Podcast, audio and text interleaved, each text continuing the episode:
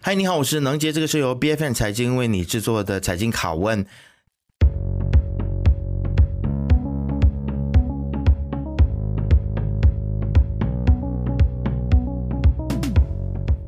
那其实我们看到说，这个副首相莫扎西呢，他在十三号的时候呢，他就建议团结政府呢，应该制定新的法规啊，确保政府能够做到这个国会期满。那负责法律以及体制改革的这个首相署部长呢，阿莎丽娜，他就认同了这个阿莫扎西的建议，并且会在今年针对这个定期国会法来进行讨论。那我们也看到说，诶，很像这个交通部长陆兆福，他很像也是蛮认同的，他觉得这是一个好的建议，而且他认为说这样子就可以解决认。任期的这个政治问题啊，因为我们现在看到有各种各样的 movement 啊，各种各样的这个要推翻政府的这种的幕后的规划啊。呃，虽然陆兆福他是认同这样子的一个建议，但是他觉得说这个是要从长计议的。房屋以及地方发展部长倪可敏呢，他也似乎觉得说这个可能对未来的政局的稳定是会比较好的。但是我们看到这个沙盟 GPS 的主席阿邦周呢，对这件事情，也就是对于这个定期国会法呢，他是有所保留的。他就担心呢，诶，这会不会就侵害到这个宪法他所赋予人民去选政府的一个自由哦？而且阿邦州呢，他似乎就觉得说，嗯，现在这个法律呢，好像还是比较模糊不清的，大家还在讨论的阶段，所以他就觉得说，应该要交给这个法律专业的人啊去来研究。那我们也看到说，黄进发，也就是我们的政治学者呢，他就有提醒说，定期国会法。他是能够杜绝在野党试图凑数用法律声明来拉倒政府。那黄进发呢也提醒安华说，不要忘记定期国会法呢是西蒙第十五届大选在他们的竞选宣言里面的承诺之一啊。那但是我们最近也是看到这个新闻有报道说，安华他已经回应了，他认为说呢，这个定期国会法呢并非是优先处理的事项，而且团结政府呢在各个领域之间呢也。都还没有达成共识啊！那究竟安华他所谓的不是优先处理事项，意思是说是会稍后处理呢，还是是说？都不会处理呢，还是会折中处理呢？那这个定期国会法呢，它又是一个怎么样子的一个法案？它又是可以怎么样子来稳定我们国家的政局？我想我们今天要来讨论这件事情的话呢，我们请到了双威大学联合国永续发展解决方案网络亚洲总部研究员胡昌熙来到我们的节目当中，欢迎你，昌熙。哎，能姐你好，听众们大家好。是，那其实我也是透过黄进发大哥认识你的啊，那他。说你对这件事情非常熟悉，比他还要熟悉，因为你一直长期在研究这个定期国会法啊。可不可以先来给我们科普一下，其实究竟什么是定期国会法？呃，那它是不是真的是能够来稳定政局呢？好，定期国会法具体上而言，它鉴定的是两件事情，它要么是鉴定议会解散的日期，或者是选举举行的日期。那这些制度通常在总统制国家是不需要辩论的，因为大多数总统制国家它的。期限是很确定的，或者是总统还是不可能解散议会，所以我们知道，呃，即便现在好像刚过去的台湾选举刚过了之后，我们就知道下一个四年的一月份，他们就会举行四年后的总统跟立委大选。那这些议会限期的制度在总统制国家是行之有年，但是在议会民主制，就是 parliamentary 像我们马来西亚是内阁制的国家，它会有说国家元首可以或者是首相可以建议国家元首解散议会的权利。那在一般认知当中，解散议会通常首相会有自由裁量权，那有些宪政民主国家会觉得，哎，这个自由裁量权给首相会不会太大，或者会滥用的情况，所以他们就会立一些法。要么是在宪法里面，要么是特别像英国这样子，其中一个成文法当中限定议会的期限，以及在此之前首相能寻求议会解散的例外。那有些例外是包括呃一些政治上的僵局，当大多数议员都同意我们应该就此解散的时候，那会有一个较高的门槛，例如英国是三分之二的门槛进行解散。要不然的话就形成政治的僵局，例如说，哎，我们对一个首相呃没有信任，例如说我们对安华首相没有信任，可是我们不能在国会议员当中找出另外一个首相。掌握整个议会大多数信任，因此形成僵局的话，那在一段期限里面，他们就会让它自动解散，原因只是为了解决僵局。但除了这些例外情况之外，首相就不能说，哎，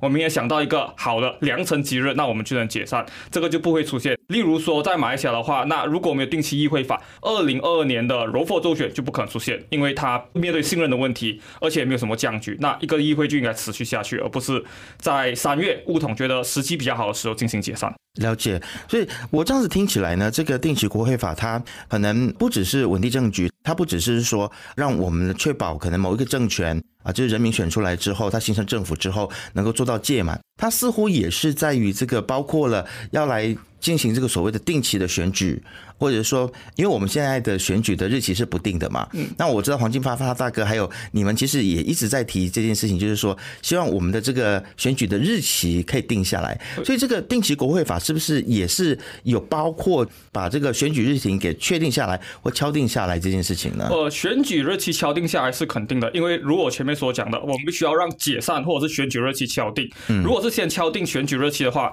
那我们就会往前追溯几次应该解散。那如果确定解散，那我们就会有个固定的选举日程，看几时在一个月内或者是二十五天里面进行选举日期。但也如你所讲的，这个政策其实不是稳定任何执政联盟或者是政党或者是首相的任期。OK，就我们看到有一些国家，例如我们跳脱英国的视角，我们看到欧洲大陆德国，德国是有在一九四九年以来定期议会定期举行选举，然后像我刚才所说的，只有在例外情况下才能解散议会的国家。这个历史在接近呃四九年到现在接近七十年的历史当中，其实也发生过两次，在其中。换首相、换执政联盟，或者是整个执政联盟的组成都更换的现象。例如说，在一九八二年，呃，他们换的执政联盟就是从一个比较左派的主导政党变成右派主导的政党。那换言之，在任何定期议会的国家当中，它不保证首相或者是执政联盟的存续，它只保证议会应该怎么样进行。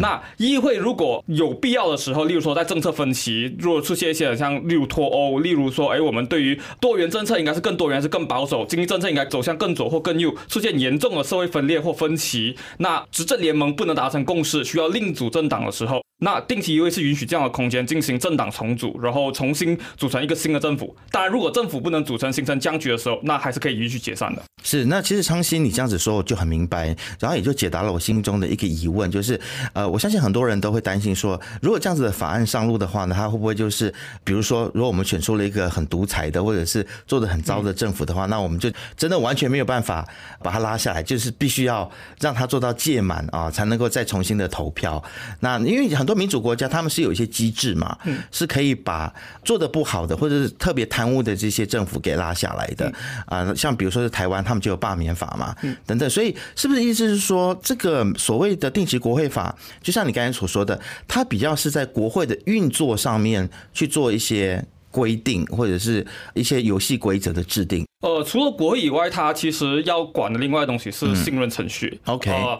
因为我们会谈到有些情况之下，我们是允许例外的。当然，如果例外开的太宽，例如说加拿大，基本上告诉你说，我们有一个定的呃选举日期。可是首相依然有权利实行任何的例外制度，向他们的元首或者是他们的高温呢进行解散的请求。那这种太松的做法，基本上就是可有可无的做法。是，但太紧的做法，基本上就是说，如果没有任何例外的话，政治形成僵局。尤其是我们不像总统制，总统制的行政长官、总统跟立法权是两边都有直接民意授权，可是我们的内阁制行政权是属于呃间接授权的一种情况。所以面对解决僵局，如果我们还想保持内阁制的。可调动性，或者是说解决僵局的能力的话，那我们就要设定例外。那例外当中，我们会谈到一个东西叫做信任程序。如果我们对手相不信任，我们可以倒他。可是有些情况是我们倒了一个首相，我们没有另外一个首相，形成新一轮的政治僵局。在马来西亚，可能在某个阶段是尝试会出现过的，就对于首相候选人不确定这件事情是可能会出现的。嗯，那我们就要进行信任投票，或者是再委任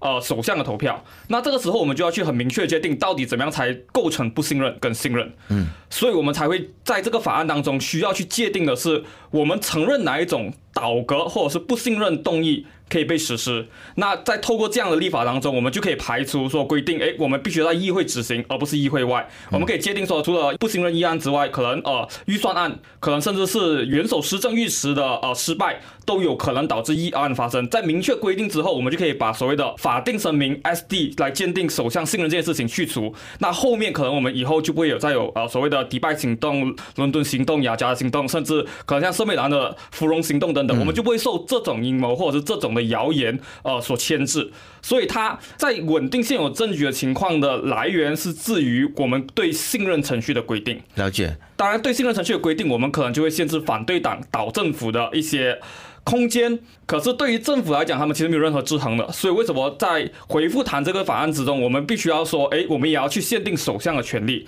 让议会解散的权利不由你首相一个人说了算，你需要跟议会的其他同僚一起讨论。那唯有两边都限制，才能让大家回到去一个比较公平、比较能进行政策性原则或对于利民的一种游戏竞争方式。那其实我很好奇的一点就是说，如果我们目前的所谓的不信任动议这样子的一个制度，它的门槛是不是太高啊？呃。不信任动议的门槛其实不是很高，它像普通的动议和法案一样，你需要简单多数去支持或反对这个议案。嗯、那它如如果它的门槛不高的话，为什么大家都是要用凑人头的方式来倒政府呢？它的问题是在于不是门槛，是在于呃议事的程序规定。OK，就是你对于议案当中这次的国会会期我要讨论什么，我不能讨论什么。那在我们现有的议会常规当中，要推行不信任动议是很难的事情。它只有两种情况会出现，第一种情况就是议长放行。议长放行的情况其实出现在呃最靠近的是二零二零年末霹雳州倒阿曼法伊赵这个大臣的事件，就是巫统议长放行倒了一个土团党的大臣，然后再重新组建政府，成为萨拉尼成为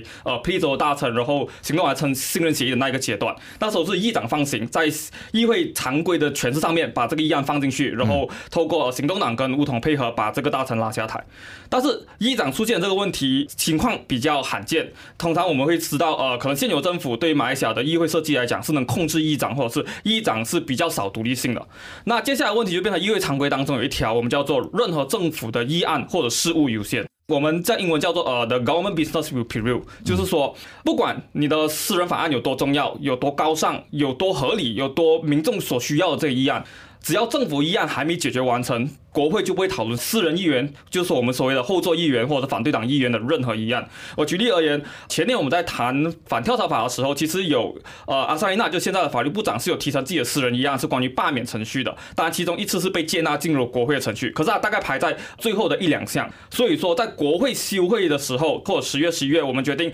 呃。到时间了，我们全部国会议员可能要回选区去服务的时候，不再进行国会召开的这些期间的时候，这个议案就会自动没有继续下去。然后政府议案其实也没有处理完成，可是政府可以在下一届的会期再继续处理。可是政府永远都可以放不同的议案、不同法案进来，那你就会被一直推推推推到后面。那唯一的可能情况好，像我如果我们回忆起二零一八年之前，一刑法。其实就是政府放行，允许他一读，然后二读没有辩论的情况下再进行休会。所以说，其实它会取决于政府到底想要挑哪一个法案。嗯，但如果政府知道自己没有信任的时候，那为什么政府会把不信任动议挑到去第一事项？这就是它最大的困难，就是如果你不进行议会常规的修正，不进行议会改革，那。永远就是政府法案优先，永远就会把不信任动议挡在去最后一项的事务。嗯，所以不是门槛的问题了，真的就是议会常规的这样子的一个制度设计的一个问题啊。对，那其实很多人都认为说我们的政局啊，现在算是还算稳定了，但是之前也不稳定，就是因为会有政治人物啊，很多青蛙政治人物跳来跳去这样子。但是我们现在不是已经有这个反跳槽法了吗？我们是不是真的一定还要再多一个定期国会法呢？我会这样子去看待这个问题。呃，我们先谈一下反跳槽法的一些困境。那如果我们比较公允的去诠释反跳槽法的效用，它其实在本届政府的组成最开始的时段，它是有一定的效果。它效果体现在于，第一，它建立了一套伦理秩序。他认为，只要你主动跳槽，你就是在法律上应该被谴责的。那第二就是，它会设立一个惯例，就是说我们在组成政府的时候，我们不再只是点议员的人头，而是我们需要党进党出，整个党进行议员的计算去。判断到底这个政党整体议员在这个阶段倾向于谁做执政党，这个的好处是告诉你说，我不能买只买同一个国会议员，两个国会议员，像之前土团党在二零二零年整段期间在进行不同议员的拉拢的情况。但它有一个坏处，就是在于它没有办法阻止人在朝营心在汉的议员。那我们近期也看到，其实安华政府也破坏了一些他们自己制定下来的惯例。就是说能接受一些议员不退出政党，但是对首相进行信任上的支持。那这个东西其实是要去修正，它是修正跳槽的部分。当然，它不可能修得太严。如果太严到像整个执政联盟在五年内都不能跳的话，那如果前面所定期国会所讲了，它就变成了一个定期政府。五年里面你不可能在任何形式进行倒政府的行为。嗯。但是后面的其实整体讨论，我们要不要禁止一个议员一跳党就导致他议席悬空？他辩论是回到去呃反跳槽法最初的辩论，就是有我们要罢免法还是要反跳槽法部分。但是回归到呃现有的证据，现有的证据是二零二零年后整个宪政一系列问题的，不能讲是终点，它是一个休止符。嗯，它中间其实有一系列问题是关于说首相的信任应该怎样去鉴定，呃，议员的责任、议员的党籍是不是应该有硬性的规定，甚至是在确定信任这件问题、召开国会这件事情当中，不同的政党、党魁、国会，甚至是皇宫的角色是什么？嗯，所以才导致一系列的宪政危机，从二零二零年到二零二二年制止。那反跳槽法只针对的是个别议员更换成员党党籍这件事情，可是它没有办法解决全部问题。同样的，定期国会它能解决的是。首相几时能解散的权利，以及如何鉴定首相信任这两项问题，他没有办法解决其他，包括国会会不会更好的监督，会不会有更好的信任动议，会不会有更有效的政策讨论等等，这些其实还有很长的路需要去修正。那我们要讨论的东西是这个政策。如果只修正一部分的问题，我们需要去实施还是不应该去实施？嗯、那我们知道有些政策它不可能治百病，它不可能解决所有问题，因为它不能解决所有问题，我们就不应该实行吗？这可能是有些人对于定期国会法的批判，包括援引英国的例子。那如果是因为它不能解决所有事情，或者是有一些狂人，它可以导致一些政策的失效，我们就应该因噎废食，导致不要去用它的话，那我觉得是另外一个反效果。所以在这系列整个政策讨论当中，其实我们要认清一个现实，是我们不可能用一个政策。解决所有问题，嗯，不能说我有定期国会法就能让喜来人事件从此不见，可是它可以在某些程度降低一些政治不稳定性。例如你所讲了，SD 的谣言乱飞的时候，如果没有程序。那我们其实就可以打消很多不必要的疑虑，就说当有听到 SD，我们就讲，哎，其实不关事的，我们只要回去议会就能确定谁是有多数的，这点它是能解决的。是，那这样子听起来的话呢，这个定期国会法它真的是好处还是蛮多的啦。但是我们也看到这个首相安华他就有提到说，这个定期国会法不是他想要优先去处理的这个事项哦，但偏偏这个又是他们在选举的时候，在他们的竞选宣言里面，他们有承诺过的事情。你觉得为什么安华他会觉得说这不是优先想要处理的呢？是不是因为在这个定期国会法里面，它某个程度上面它约束了首相的一些权利，还是它有什么样子其他的考量吗？当然，如你所讲的这一层理由是可能会存在的，因为呃很多改革其实会让马来西亚之前比较独裁甚至首相集权的事项，慢慢变成可能分权分到去国会，分到去其他部长，甚至分到民众手上的权利。那任何权力下放，对于呃当权者或者既得利益者而言是一件难事。但是从另外角度来看的话，定期国会法在我们这个讨论当中，或者是我们知道这一个星期。一系列讨论当中，其实有些概念是模糊的。例如，好像你所讲的，到底呃，我们的扎西副首相提出的是定期国会还是定期的政府，或者是对于定期国会能不能在中间倒政府这些情形，社会当中是有疑虑，甚至执政经营当中未必是每个人都理解这样的事情的。那在这个阶段或者政策很初期的阶段，我们让一国之首不那么方便，不那么快的去确定说，哎，我一定要做。其实某种程度上是给。他原属的部长，例如说法律部长，有一定的空间进行政策之前的协调跟沟通。例如说，哎，我们可以集结下呃共识，反对两个执政党，我们私下去谈一谈，到底呃怎么样的模式是相对双方都可以接受的。那等初步的共识出来过后，再提成内阁，那再进行一个内阁态度上面的确定。例如说，首相那时候才可能会讲说，哎，我们内阁听了呃部长汇报，觉得是可行，而且我们采用的是英国制度或者是德国制度等等，或者是融合一个的制度，我们再推出来让公众或者国会去。表决跟检视，或许会是一个比较好的行动。当然，可能也有政治利益上的计算，就是说，呃，到底我是不是要把改革拖后，可能要把其他优先事项，例如他所谓的经济或者是其他文化议题先提前，这个也有可能会出现。可是，呃，在不过多揣测情况之下，我觉得现阶段而言，首相。他没有明确反对，但他的表态是模糊的情况之下，不是太担心的事情。反正我们该更关注的是相关的部长，他对这个议案的期限，例如法律部长，他几时应该提呈国会，他几时才会做初步的法案提成或初步的概念解释等等，这个是我们可能要接下去要追的部分。但现阶段而言，可能呃社会没有很清楚的共识情况之下，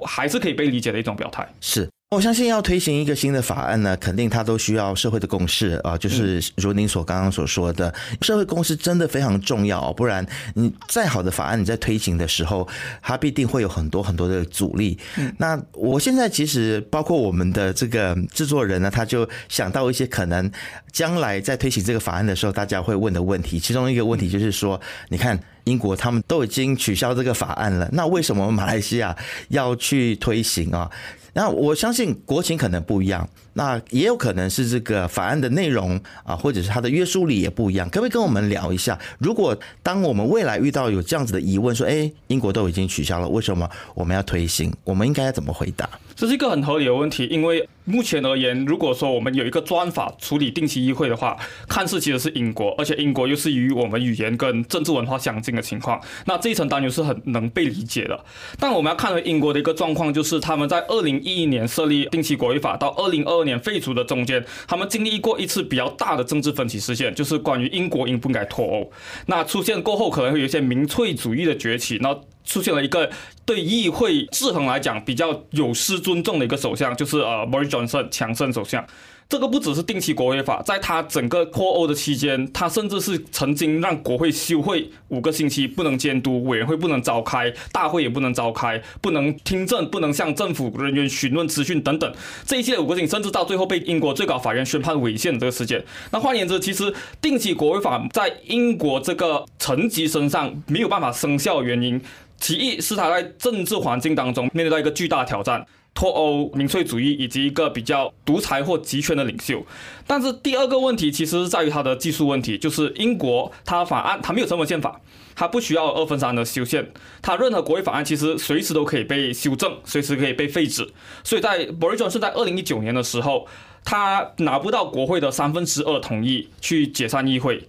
他最后做的做法就是用另外一套法案去规避这个定期国会法，甚至在三年过后进行废法，所以这个法律就被废止。但是如果法律被废止就被认为不能实行的话，那就有点现象归纳的概念。甚至我们可以拿另外一个同样是英国的例子，英国除了国会之外，他们在不同的地区，就是苏格兰、威尔士跟北爱尔兰都有自己的议会，地区级别的议会，类似于我们的州议会。这些议会在二零一一年之前都已经有定期国会的条例，他们每四年或五年在固定的五月就会举行大选。到二零二年英国国会废止了定期国会法过后，这些议会依然还在实行定期国会。换言之，在英国这个地区，其实有至少三个主权，不能讲主权独立，可是它是一个属于州或者地区级别或邦级别的一个议会，都有实行定期国会。不能说英国是完全废除或英国人是完全拒绝这套法案的，而我们也看到苏格兰议会几乎没有动用它的豁免条款，每四年或五年，他们后面有一些修正，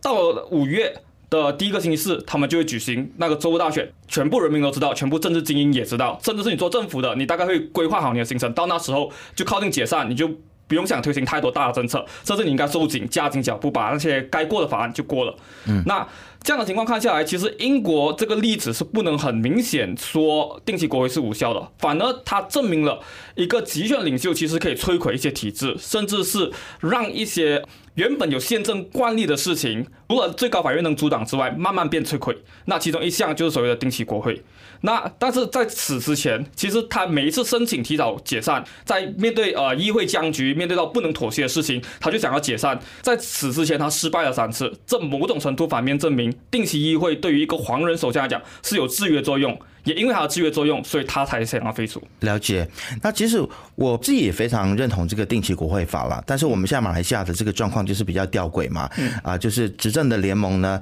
还有他的支持者，就是希望说政府可以就是做到届满。但是反对党以及他的支持者呢，就随时随地都想说，希望现在的政府不要做到届满啊，就是常常想要把它拉下来。那我们对比台湾的情况，因为台湾也是刚刚总统选举结束嘛，还有国会选举结束，你会发现说选举结束。之后大家就回归正常的生活，然后大家就想说，那我们四年之后再来进行政策啊，还有这个选举的一些辩论，再来选啊，再来竞争这样子。所以我觉得，其实一个成熟的民主国家呢，它应该是要有这样子的胸襟，要有这样子的一个素养了，一个民主素养啊，让选出来的呃这个政府可以做到届满。所以我们现在。可能可以说，我要说我们是一个比较不成熟的民主政体吗？这样讲会不会被人家骂？但是，呃，我的意思就是说，我们还在走向成熟当中，所以可能这个法案它在推出的时候，或许它会有一很多的折中的版本，对不对？因为大家都有不同的想法。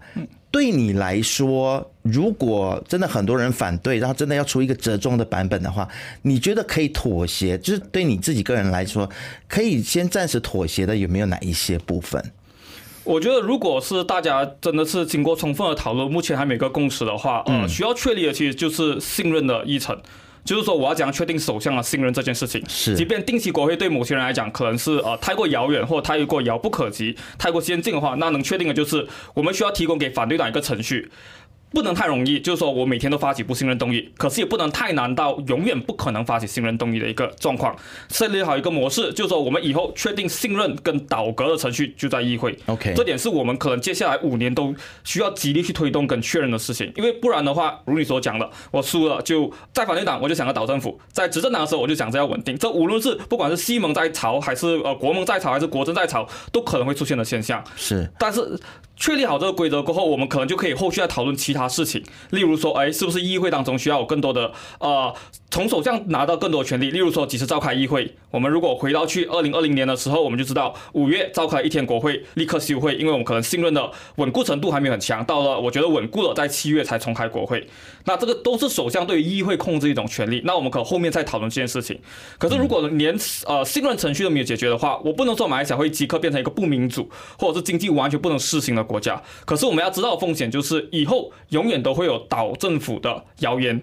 传播，或者是我们永远就会需要皇室去介入去鉴定到底怎么样的法定声明才算是呃合理跟可以被信任，去显示一个政府的信任程度了。那我们需要皇室介入的时候，那我们可能就会让比较中立、应该超脱于政治的皇室进入到政治的领域。君主立宪民主来讲，也不是一件好事。嗯、那我们如果充分知道这个风险的话，我们就会知道怎么样去施压国会议员。在这个事情上面来讲，就是未来五年任期你都不能妥协，必须要解决的一个问题。嗯，现在我觉得另外一个比较吊诡的事情，就是说现在我们岛政府的这个行动呢，很像都是政客还有政治人物、政党在操作啊。嗯、你会不会同意说，其实岛政府这件事情应该是要还权于民的呢？那我想要真正想要问的问题就是说，你觉得我们马来西亚是不是也需要有？有一个这个选罢法，或者是罢免的相关法案，把岛政府或者是不信任，或者是不管是首相也好，或者是国会议员，如果他真的做的太差，我们要把他拉下来。我们是不是也应该要去制定一个政策，是由人民去用选票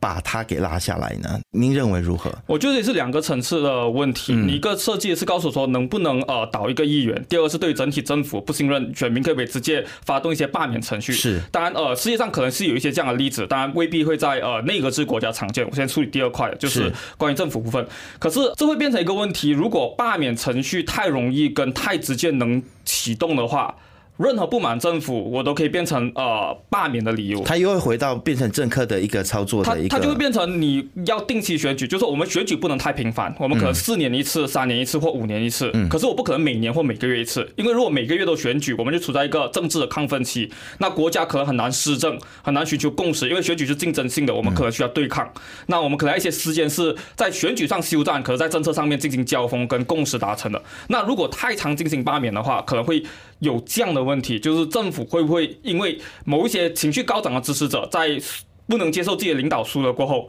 在下一次选举之前不断的翻案，不断的去罢免，这个是我们需要去谨慎看待的这件事情。我们不能说不存在，我也不能说民意不重要，可是民意到底要怎样疏导，对于政策实行上面应该。扮演怎么样的角色，我们是需要谨慎的去看待的。那对个别议员来讲，也会有同样的情况，就有些议员可能仇恨值很高，就喜欢的人喜欢，不喜欢的人很不喜欢。那在选举结束的时候，可能不喜欢的人怨气还在，那发动罢免，可是喜欢的人没有出来支持你的议员，那你的议员可能就因此落选，或者是我们需要重新选，因为罢免的情况重新选举。这当同样在选区的那个范围里面，也会造成政治的呃动荡，或者是政治的情绪持续高涨。嗯，那是不是所有理由都值得罢免？还是我们需要给议员一些空间？就是我们可以不认同你的政策，你可以做四年，那四年过后我们再来交锋，应该取决走更左、走更右、走更开明，还是走更保守等等问题。但是在四年里面，是不是有些情况应该允许我们罢免你了？例如说，呃，你换党籍，嗯，例如说，呃，在英国来讲，就是你经常不去议会。就算议长同意都好，你因为缺席天数太多，我们就可以自动启动罢免，或者是例如说你被议会的同僚训斥，你在纪律委员会里面被裁定说你有不检行为，或者是呃涉及丑闻等等，是不是能在特定判定过后，我们用一定法定理由去投票呢？就是英国现在所实行的呃有条件的罢免制，我觉得这也是可以参考的。而竞选门其实在二零二一年的时候就对类似的事件做出报告，甚至是其实现在的首相署法律部长阿扎尼娜的私人法案，其实我们都有阶段性的参与，告诉说，哎，罢免其实在马来西亚可以怎样施行，是有法案可依，也是有一些研究可以去看待的。所以对于罢免而言，我觉得是呃有条件，我们必须支持民意更多的展现，甚至让政治人物更对民意更敏感。可是，是不是到每件事情都可以被罢免，或者是到哪一个层级的政府和议员，我们应该允许罢免呢？我觉得我们在制度上设计是可以谨慎看待的。嗯，是，我也相信说没有任何的制度它是最完美的制度了。我相信制度呢，它应该是要符合国情，还有符合我们现在的这个宪政体制，还有我们的这个实际情况的一个制度啊。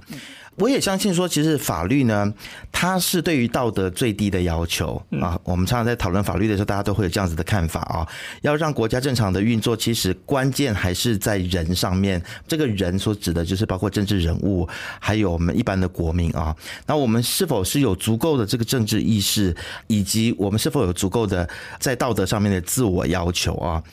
真的发现说，大马的政治人物太会玩弄制度了，然后。我不晓得你会不会认同这个看法。我自己是觉得，是大马的政客们真的很会玩弄制度，而且很会钻制度的漏洞啊。那如果你也认同这样的看法的话，你觉得制定再多的制度其实有用吗？其实我会有稍微不同的看法，我不觉得是大马的政客特别会玩弄制度。如果你，你觉得全很多国家都是这样子的状况吗？只要涉及权力的博弈，那大家都会在制度的不断的漏洞，或者是在规范以外的灰色地区，或者是在惯例变得很弱，不再被遵循的时候，去突破这些惯例跟规则。或者是突破我们对于公平的想象，这个在台湾或者是在英国都可能有出现的，只是可能他们在议会民主的这场博弈游戏当中，英国可能从一六多年到现在五六百年，或者是四五百年。到现在，它有不断的历史去不断的博弈，博弈完成过后形成新的规则，那他们才会慢慢的去修正，在制度上进行修正。同样的例子在台湾，同样的例子也在印度。例如说，我们看到呃青蛙跳槽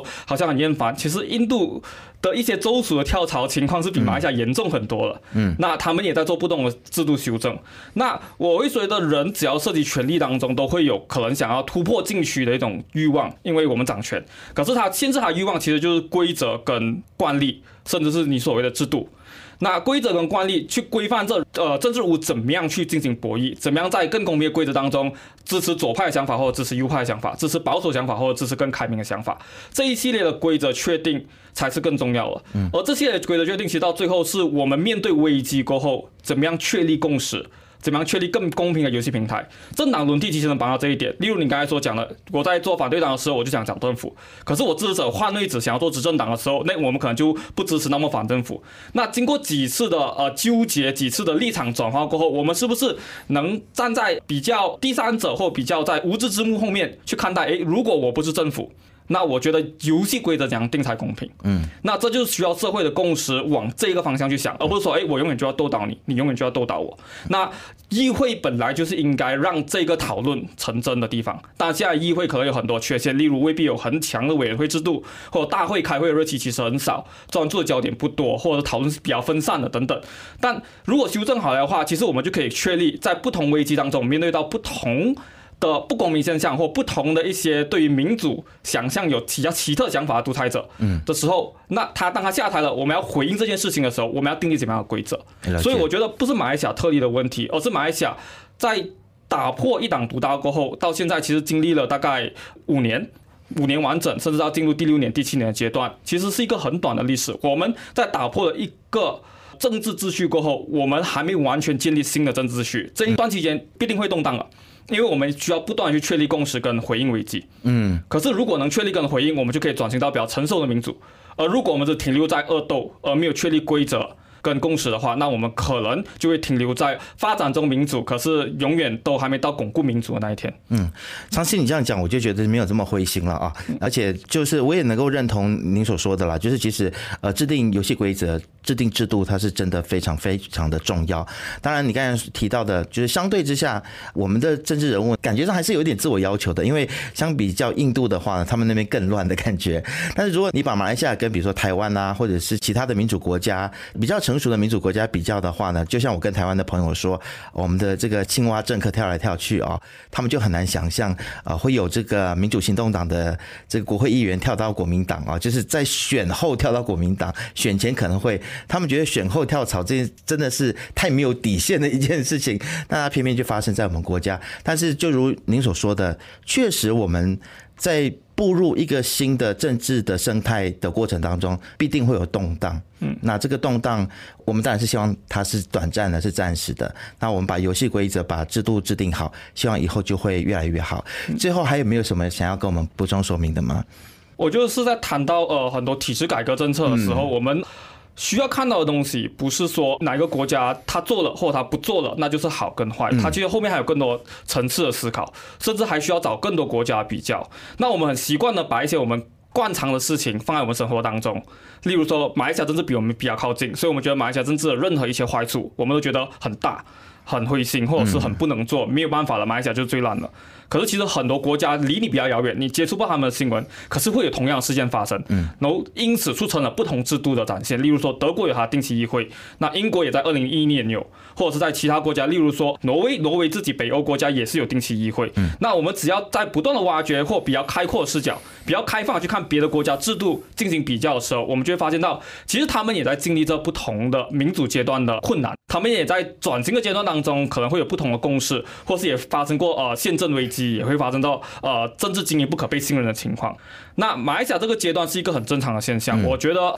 还有一些公民社会能提出不同的改革的时候，可能大家需要去开放的接受，甚至是参与去讨论，把疑虑提出来，而不直接的否定。嗯那如果我们能让更多的改革意见变成舆论主流的时候，例如说我们看反跳蚤法，当我们成为舆论的主流，变成压力的时候，任何国会议员即便是违反自己的利益都好，他不可能跟选票过意不去，那他就必须接受这样的体制改革。啊，定期国会法比较在初的阶段，我们可能需要认识更多，去接触更多。那我们了解到的好处过后，我们就会向国会议员施压的话，那接下来我们可能就会看到这个改革落实的那一天。嗯，好，非常谢谢昌西今天来跟我们聊了这么多，让我们更进一步的去可以了解到这个定期国会法啊。那虽然它短时间之内呢，呃，或许还没有办法付诸实行，但是我相信大家去多了解一点，在未来有更密集的讨论的时候，大家才能够集思广益，把更多的想法给提出来，也让这个定期国会法未来如果有机会真正实行的话呢，它会是一个最符合马来西亚现在的情况的一个法案。再次谢谢昌西来到我们的节目当中，谢谢你，谢谢能姐的邀请。财经拷问是 B F N 财经制作的节目，你可以在财经的网站 C I G I N D M Y B F N 的网站，以及手机应用程式，以及到各大播客平台听到我们的节目。我们下次见，拜拜。